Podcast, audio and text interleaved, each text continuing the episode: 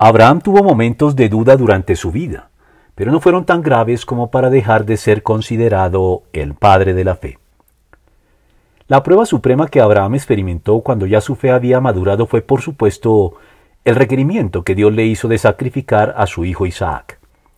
No solo por el profundo dolor y los intensos sentimientos encontrados que una decisión como esta generarían en él, sino por la confusión generada por el hecho de que Dios ya le había prometido que sería justamente a través de Isaac que afirmaría su numerosa descendencia. Pero el patriarca ya había aprendido la lección cuando fue reprendido por Dios por dudar de la promesa del nacimiento de Isaac.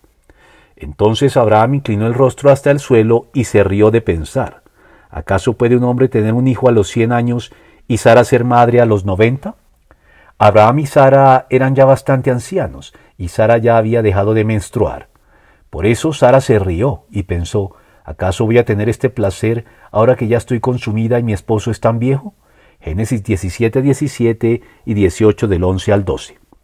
Por eso, a estas alturas reprimió sus vacilaciones en la convicción y confianza en la fidelidad, omnipotencia y soberanía de Dios expresada en que Dios da vida a los muertos y llama las cosas que no son como si ya existieran. Romanos 4:17. Por esta razón, al referirse a la calidad de la fe del patriarca, conocido desde entonces como el padre de la fe, el apóstol Pablo, sin pretender ocultar sus vacilaciones, sino apoyado justamente en ellas, afirmó, su fe no flaqueó.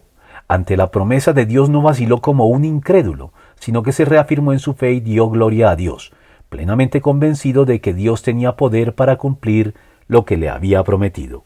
Romanos 4, 19 al 21.